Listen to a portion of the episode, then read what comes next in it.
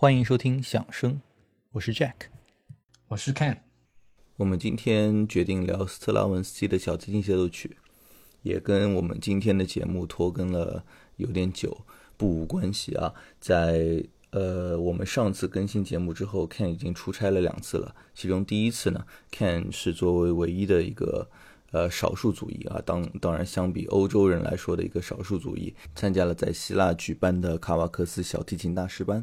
那呃，拿出来跟卡瓦克斯大师过招的作品呢，就是斯特拉文斯基的小提琴协奏曲。那当 Ken 风尘仆仆的归来之后呢，我在群里也是直播了一次对 Ken 的一次采访，啊，聊了聊他这次在希腊的经历。这部斯拉文斯基小提琴协奏曲，以及他对卡瓦克斯的印象。那今天节目的开头，我们就先来听一下这次访谈的节选。首先，我们来听一下，除了不要报名费之外，还有什么原因促成了他参加这次卡瓦克斯的大师班？而且每每一届他们这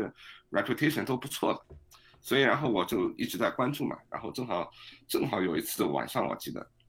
刷 Facebook 刷到，我，今年正好要办这个卡瓦克斯这个 master class。因为前两年他们这个因为疫情的关系嘛，就是都是呃，二零二零年是直接取消了，然后去年是搬到了网上，搬到网上好像据说效果也不怎么样，嗯，然后今年正好是第一次就疫情之后，就是说搬到线下办了，然后好像就是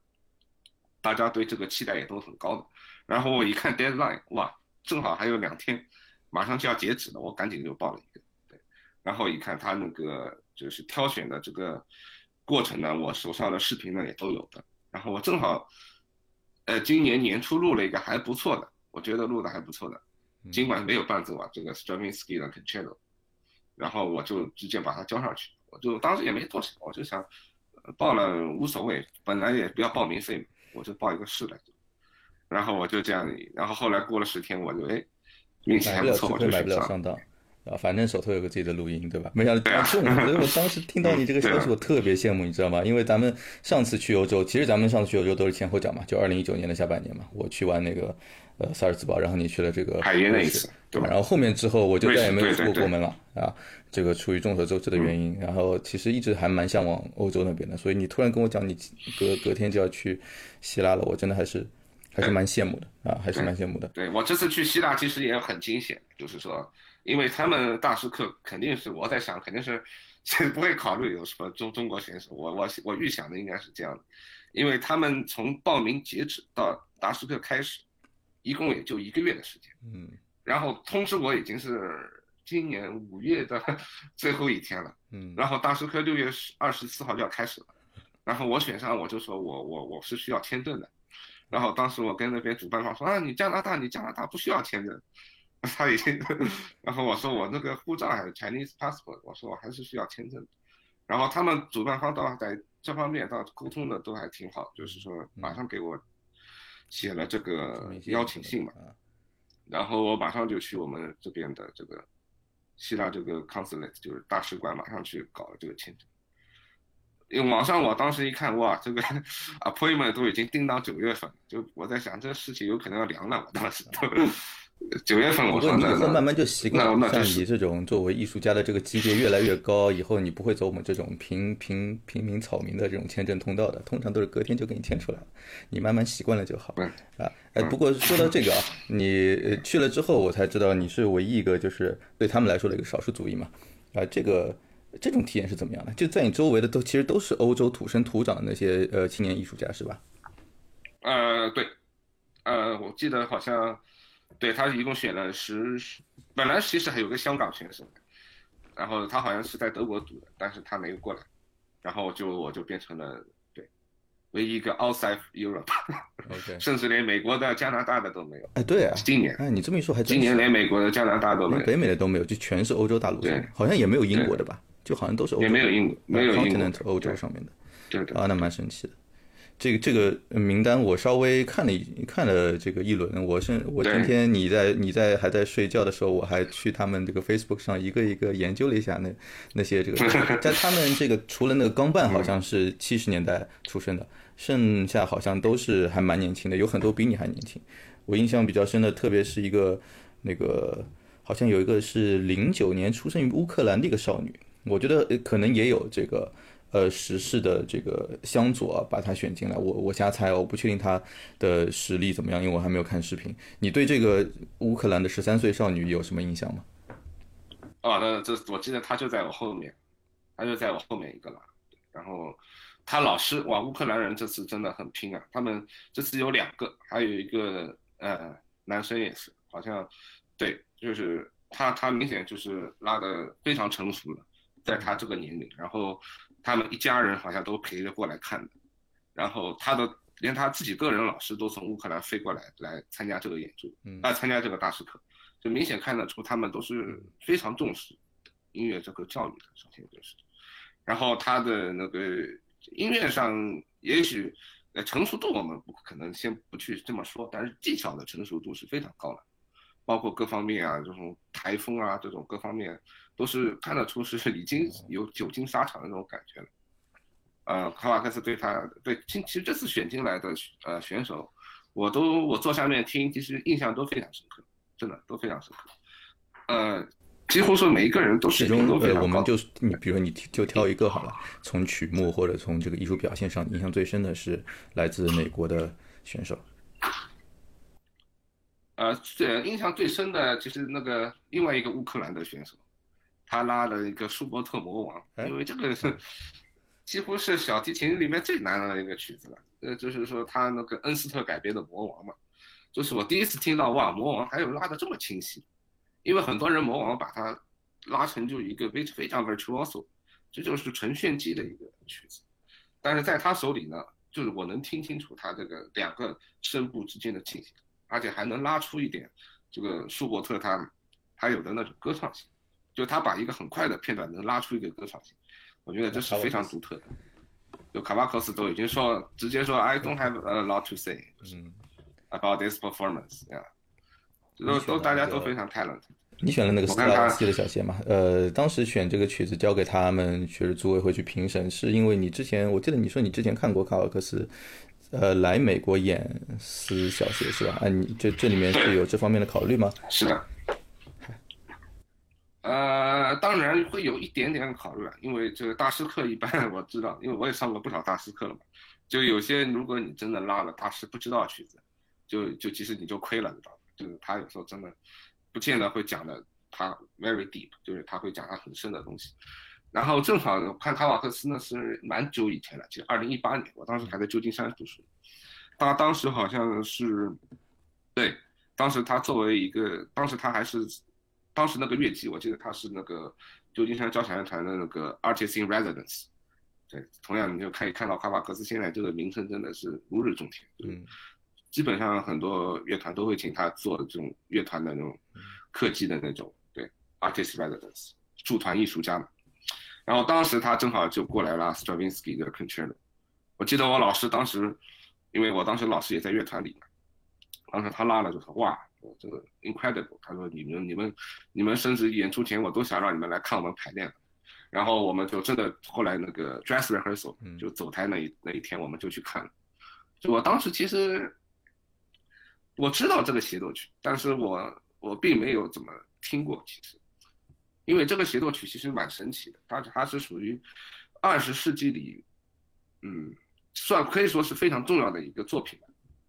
因为它它这个作为一个 New Classical 的一个，就是作为一个复复兴那个古典，甚至可以说复兴巴洛克风格的作品，它有它的一个位置所在，但是呢，演奏它的人吧，又不是特别多。拿拿它放在音乐会上也不是特别多，但是他这作品是非常好的一个作品，非常杰出的一个作品。然后我当时听了听了，我就觉得哇，这个作品真的焕然一新，就感觉他每一个音符都都不啰嗦，听上去真的都非常紧凑，而且他音乐风格，我不知道嘉克你你有没有这感觉？音音乐风格特别鲜明。他每个乐章都有他非常鲜明的，非常有意思。呃，时间有限啊，看我们再问你最后一个问题吧，最后两个问题吧。一个是我自己比较感兴趣的，就是就是你所接触的这些在欧洲土生土长的音乐家，特别是这种青年的，我看小的十多岁，大的通常也就二十多岁，对吧？对，嗯。然后我他们好多人的 Instagram 我都 follow 了啊，然后就我就看他们平时的生活，就我很好奇，在你的眼中，他们这些年轻的艺术家的这个成长和这个职业发展的这个路径，跟咱们国内的啊，你所比较熟悉的那些 peer，他们的这个区别主要在什么地方？有没有什么让你觉得特别羡慕，或者让你觉得他们有一些不足的地方？OK，呃，我觉得欧洲这些年轻的艺术家吧，他他们最大的呃，我特别感慨的就是，他们从小就基本上都能碰到特别好的老师，然后这是第一点，然后就是他们的老师有的都甚至是在欧洲是是大有名声的，都是就从他们相对像十几岁、十岁左右开始，就已经开始在教他们。然后他们从小就会得到各种各样的演出机会，不管怎么样，大大小小，他们从就是从学琴，可以说从学琴开始，学成型了，当然是学成型开始，他们就已经开始不断的就是学琴和演出相结合了，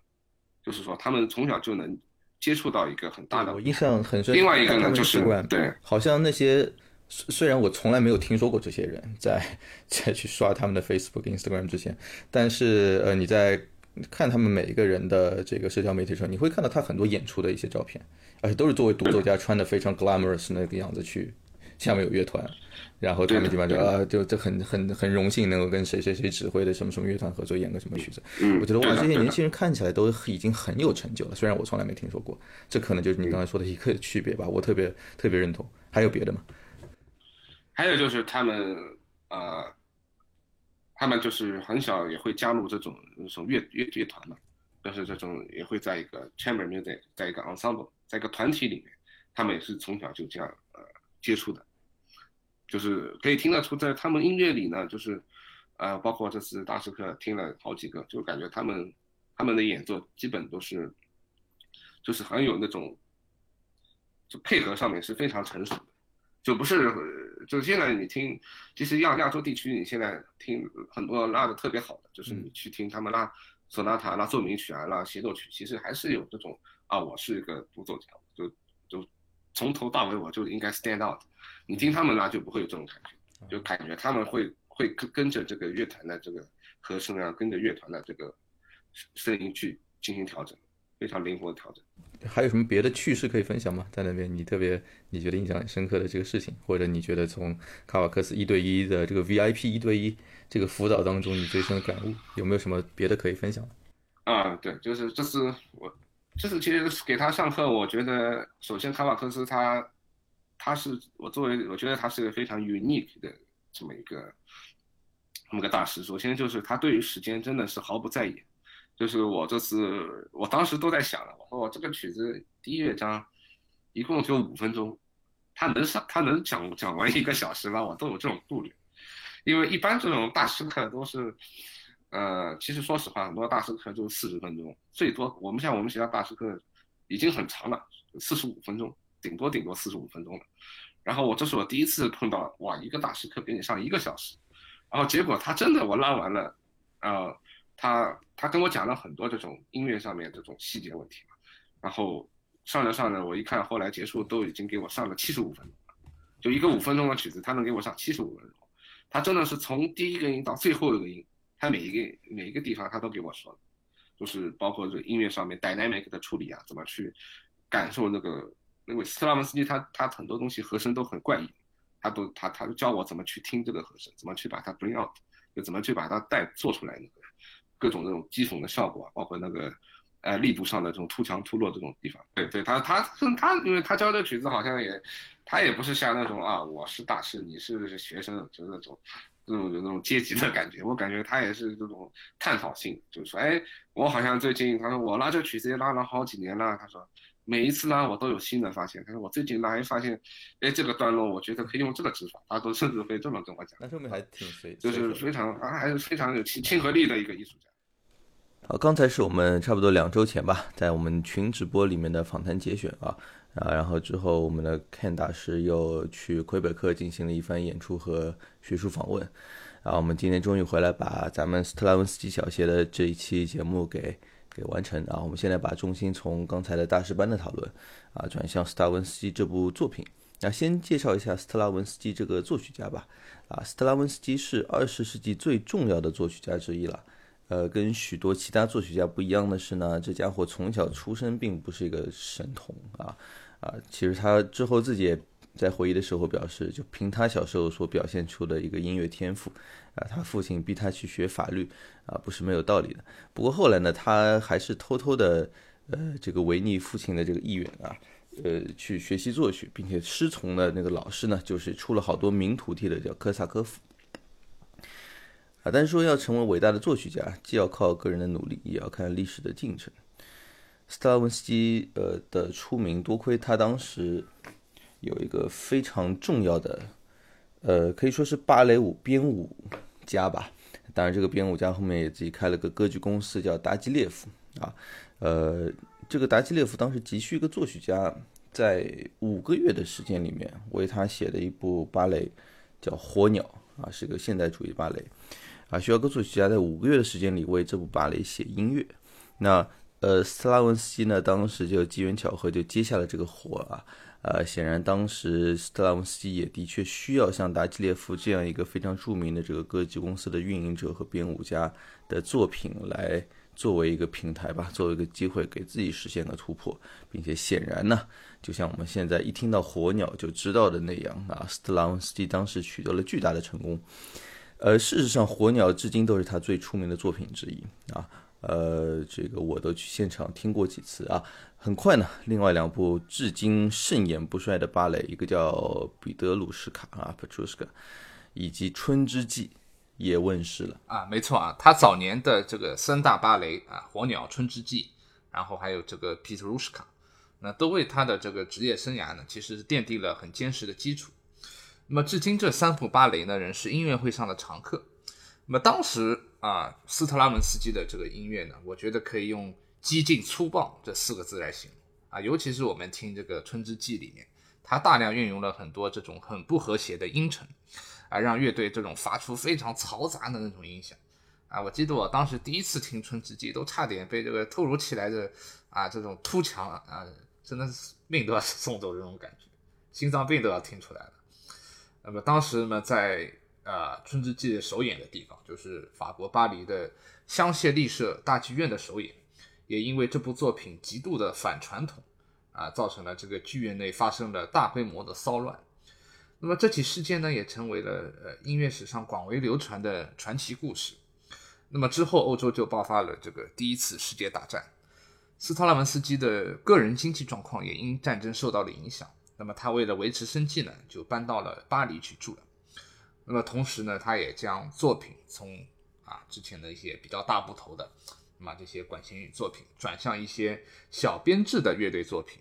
那么到了二十世纪二十年代啊，他经过一系列风格上的探索之后啊，斯特拉文斯基创立了新古典主义。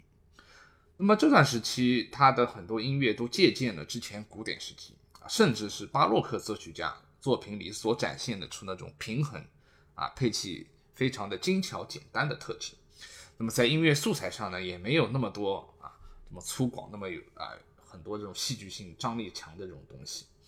那我们今天所讲的主题，它的小提琴协奏曲就是这时期的产物之一。那这部小提琴协奏曲呢，呃，要从当时的一个波兰的年轻的小提琴新星叫 Samuel Dushkin 说起啊。呃，Dushkin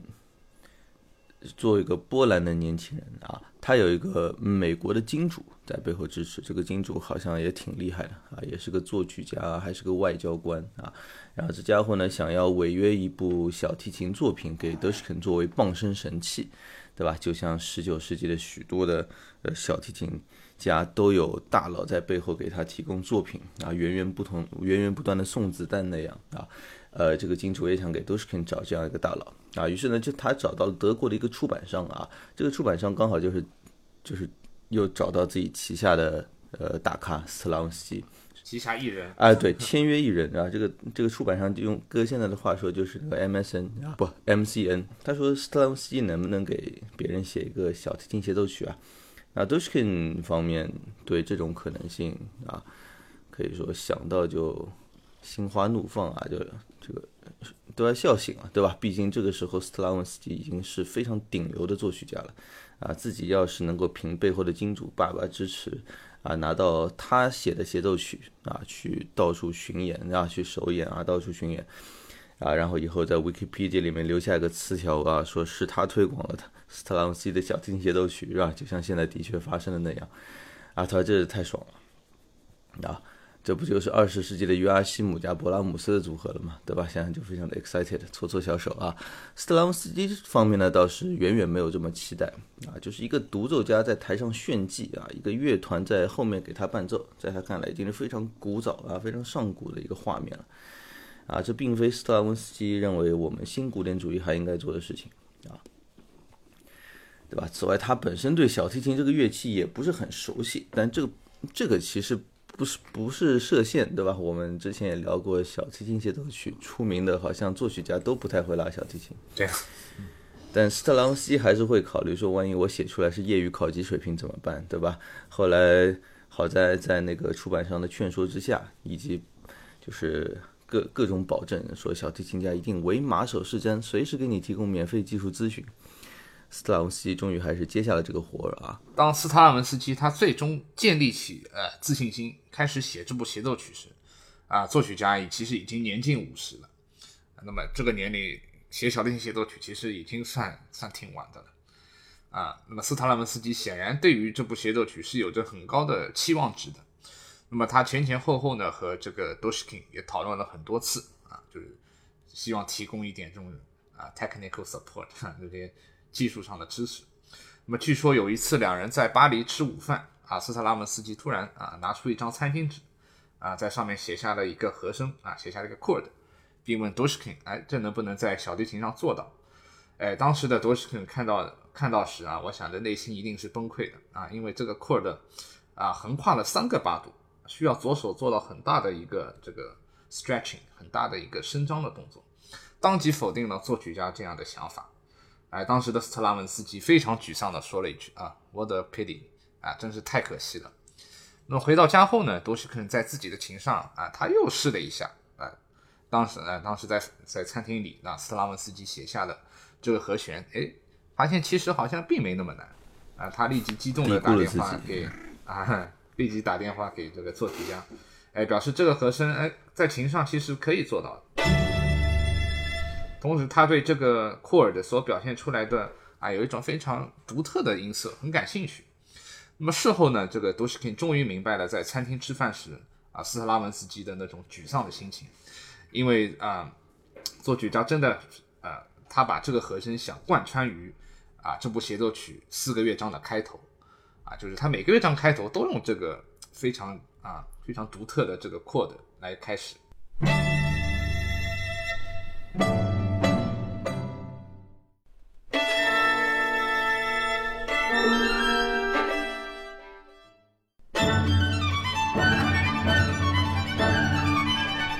作曲家呢，斯拉文斯基把这个协奏曲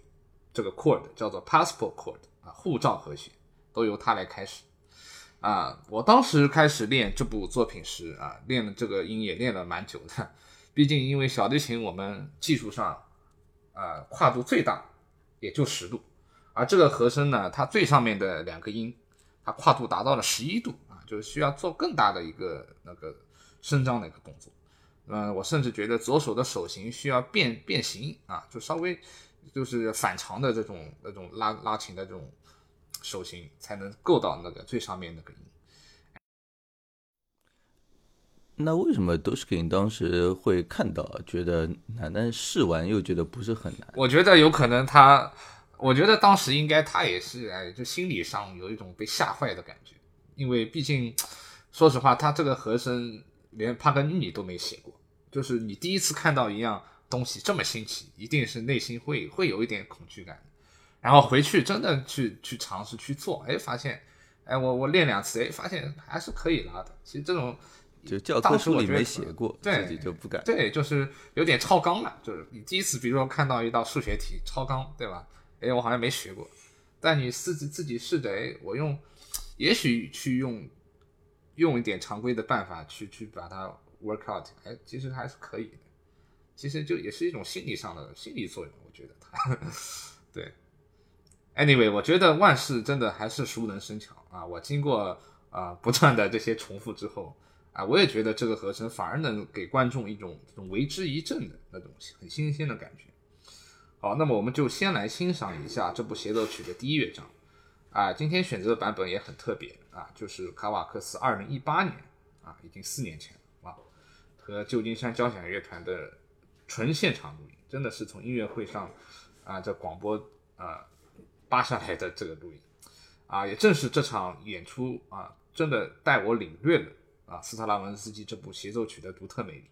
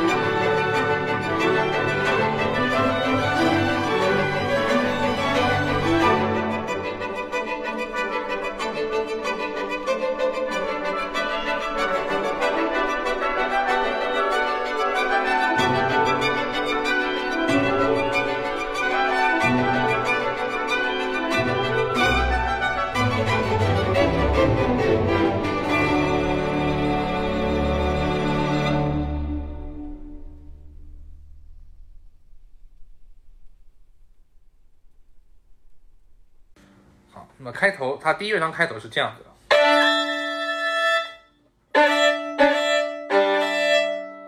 我相信第一次听到啊、曲子这样开头，观众肯定会有一些疑惑不解，因为我们经常所听到的一些啊条件协奏曲，它开头要么像贝多芬，对吧，是一种啊、充满着这种旋律性，或者像门德尔松这种充满旋律性的。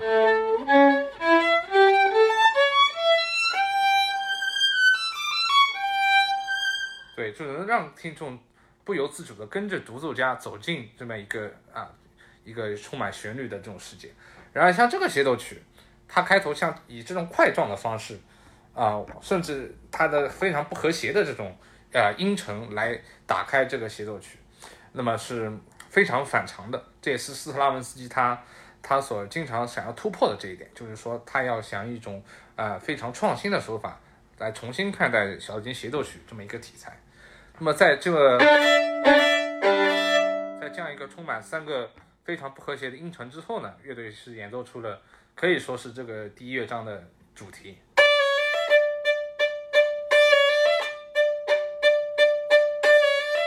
对，其实是有一些这种带有童真的，甚至说可以说有点俏皮的这样的一个啊，就充充满这种芭 balletic 非常像芭蕾舞这样的一个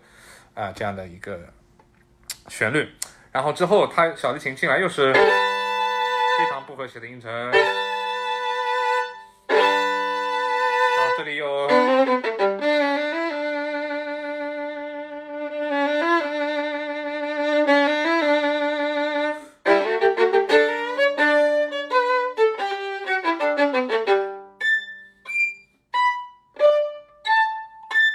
对，这样还是非常、带有一种粗犷的这种这样的一种舞蹈的性质。然后后面是，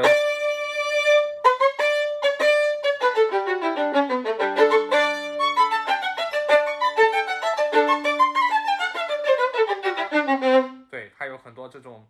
啊、其实对于小提琴演奏上来说还是充满很多困难的，因为它有很多这种不断的这种装饰音，然后还需要我们去换把。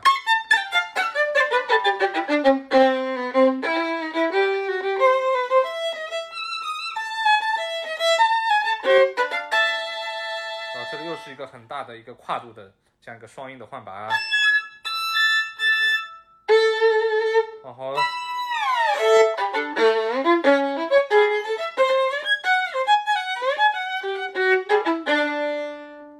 啊，另外在这个第一乐章里啊，我在演奏过程中发现非常啊非常有特色的一点，就是它会有很多性格上的这种突变。啊，比如说在中段啊，小提琴独奏它谱子上写的是啊非常强的 fortissimo，所以我们就要拉的啊非常的这种还是带有非常粗犷刚烈的这种性格。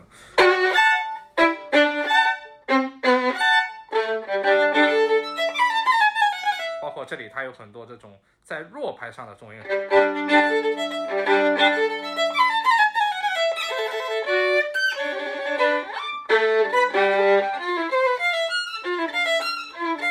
然后这突然变很弱、哦。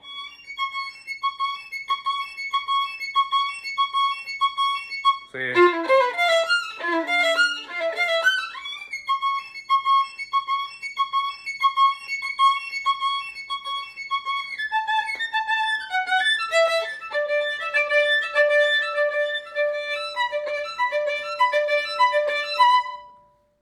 好，感谢 Ken 的 demo 啊！我觉得从这个乐章的名称上也可以看得出很明显的所谓新古典主义的风格啊。刚才的第一乐章的名称叫 t o c a t a 啊的托卡塔，这点其实就还挺不寻常的啊，因为托卡塔其实是一个源自文艺复兴时期的键盘作品键盘作品的类型啊。就这个这类曲子就是在巴洛克时期是被巴赫发展到可以说登峰造极的啊。巴赫有呃，这个 BWV 九幺零到九幺六啊，都是非常复杂精深，十多分钟的这个托托卡达的作品啊啊，托卡达通常就强调演奏者啊，就韵指的那种轻盈灵巧啊啊，其实这个词的意大利的词源就是 touch，就是轻触的这个意思啊，就过了巴洛克时期，到了十九世纪，其实就很少有人去写托卡达了啊，好还是有人写过啊，好像舒曼啊什么写过啊，但到了二十世纪新古典主义运动当中啊，又有许多的作曲家开始。重新从这些这个两三百年前的曲式当中去寻找灵感，啊，甚至直接用这些上古的词汇来命名乐章啊。然而，主要还是像钢琴作品，对吧？呃，像勋伯格的那些这个钢琴作品，经常单乐章的名字就是你你你看名字就跟巴赫的什么 Partita Partita 是一样的。但是就这里给一些小提琴协奏曲的这个乐章命名叫 Toccata，几乎纯粹就是在提醒听众啊，注意我们小提琴家的手指有多灵巧。我感觉主要是这样一个暗示吧。那下面一个乐章的名称就更有巴洛克和巴赫的味道了啊。事实上，接下去两个乐章的名字都叫 Aria，咏叹调。对，那么接下来它两个呃接连的这个慢板乐章呢，它就很有意思，一个叫 Aria One，第二个乐章就叫 Aria Two 啊，第一咏叹调，第二咏叹调。啊啊，其实我觉得这部作品啊，呃，与其称它为小提琴协奏曲，不如称作为为独奏小提琴和乐队而写的协奏曲。啊，真的，呃，作为演奏者，其实这部作品真的是充满了一种这种大型室内乐的感觉。啊，独奏小提琴的部分虽然啊，它也有很多这种 virtuosic，很多这种难度高超的技巧性片段，但很多时候呢，它都和乐队部分互相照应。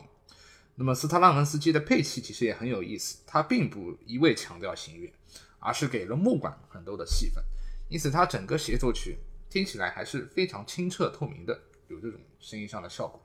啊。比如这个第二乐章的啊 Aria One，我们能听到独奏小提琴和长笛有很多这样的对话。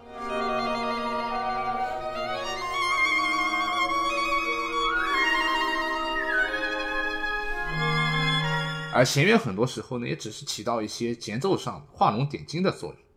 因此，这部协奏曲虽然在形式上，对吧？我们说回归了巴赫这种回归了一些传统，但它的音乐内容仍然是非常具有前瞻性的。好，那么我们现在来听一下第二乐章。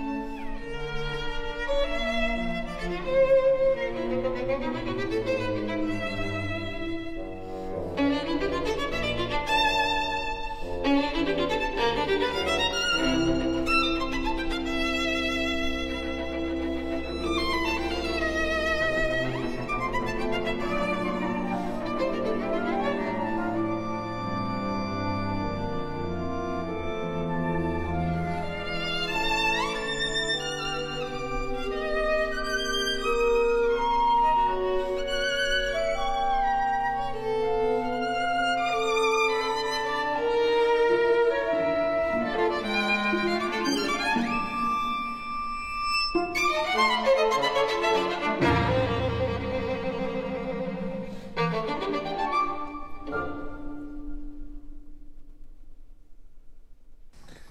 么进入第二章第二章呢它它有个标题写的是 aria 那么咏叹调。那么我们经常其实会在啊巴赫的一些啊作品里经常会看到这个词。那么斯特拉文斯基他作这部作品，他作为一个新古典主义啊，其实他他本人是不太喜欢这么讲的啊，我觉得可以甚至把它叫做 neo baroque 啊，新巴洛克主义。那么他他的他其实是整个曲子的这个啊 idea，就是他他的整个一个框架是想要回归啊巴洛克时期那种平衡，但是我们在这个乐章里，尽管它是咏叹调，但是它的很多和声还是非常激进、非常先进的。那么就像我前面所讲的，它这开头还是用了这个啊这个很大的这个跨度的这个 passport chord。那不同的是，它这里换成了拨弦。第一乐章是，这里变成了拨弦。好，然后音乐突然戛然而止，然后接下来小提琴独奏奏出了一个，应该说是这个乐章咏叹调这个主题，但是我感觉好像这个旋律并不是一种啊、非常非常非常那种优美的这种旋律，其实是带有一种种彷徨，我觉得是带有一种种阴暗的，其实。对，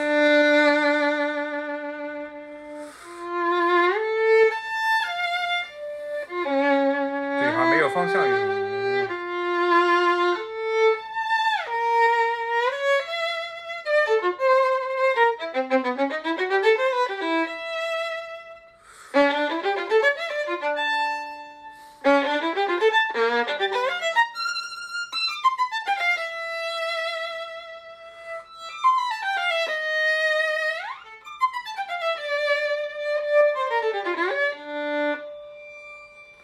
在这个乐章的中段呢，尽管对吧，它写的是 aria 是个咏叹调，但是它不断的发展，又发展成了一个啊、带有一些这种像《春之祭》里面这种这种非常非常呃非常阴暗，然后这种非常讥讽的这种快速的段落。啊，我可以给大家示范一下，从这里开始，包括这种音程。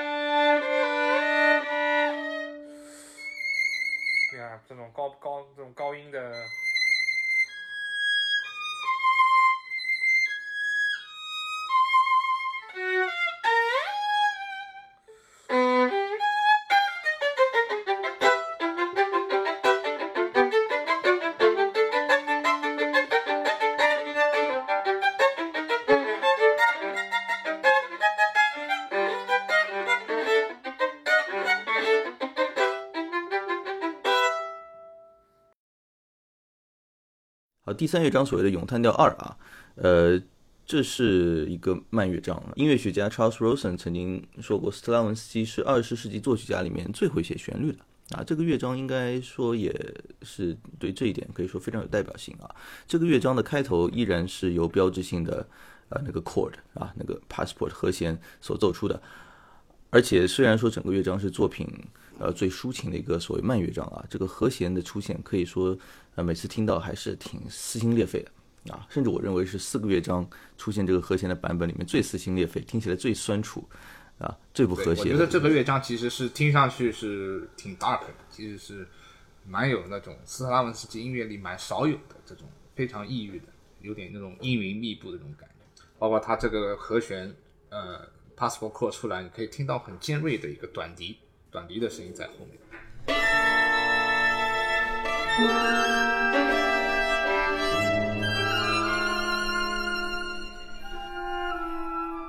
哦，对对对，怪不得听起来感觉尤其的这个撕心裂肺啊，特别的尖锐，而且构成了一个这种标志的段落结构的一个令人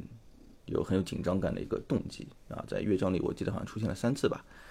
这其实让我想到，就之前咱们聊过，在马勒第四交响曲的末乐章，就是整个马勒第四交响曲的末乐章是个非常优美抒情的一个天使歌唱的乐章啊，但当中就有三次那个咣咣咣咣咣恶魔版本的这个雪橇铃的这个摇铃声，啊，打断了前前后后的那些呃宁静美好。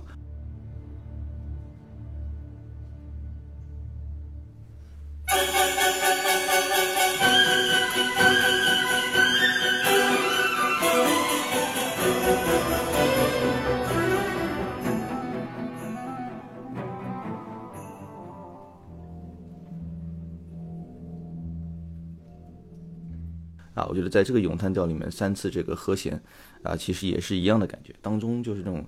呃非常忧郁的抒情的啊小提琴的这种歌唱，会被这个和弦就听着会被它当中从猛然的这个抽离出来。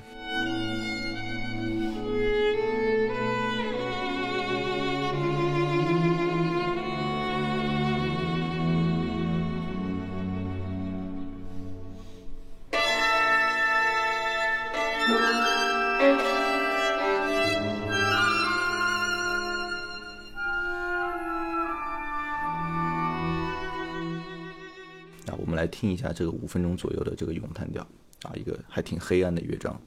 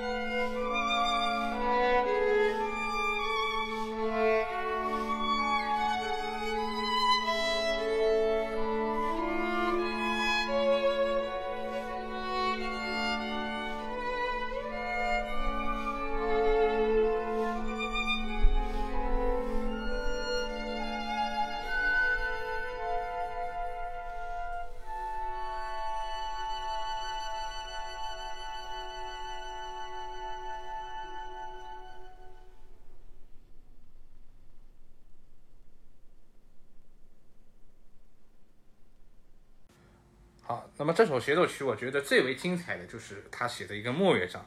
啊，他写的是 Capriccio，是这种带有非常这种随想性质的这样一个非常快速的乐章。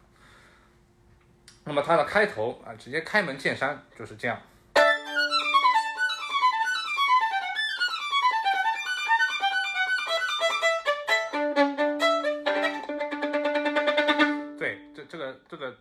非常非常对于小提琴来说非常困难，是一个快快速的连连续的这种上弓的一个跳弓。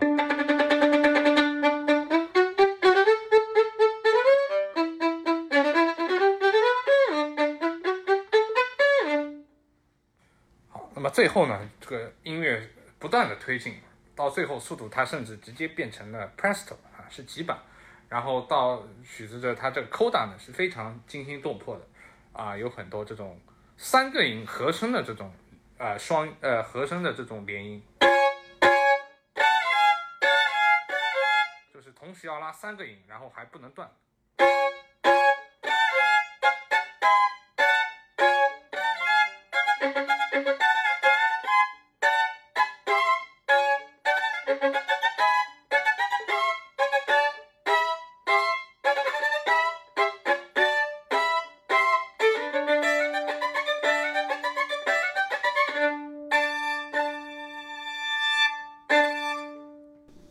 最后我们来听一下整个作品的第四乐章。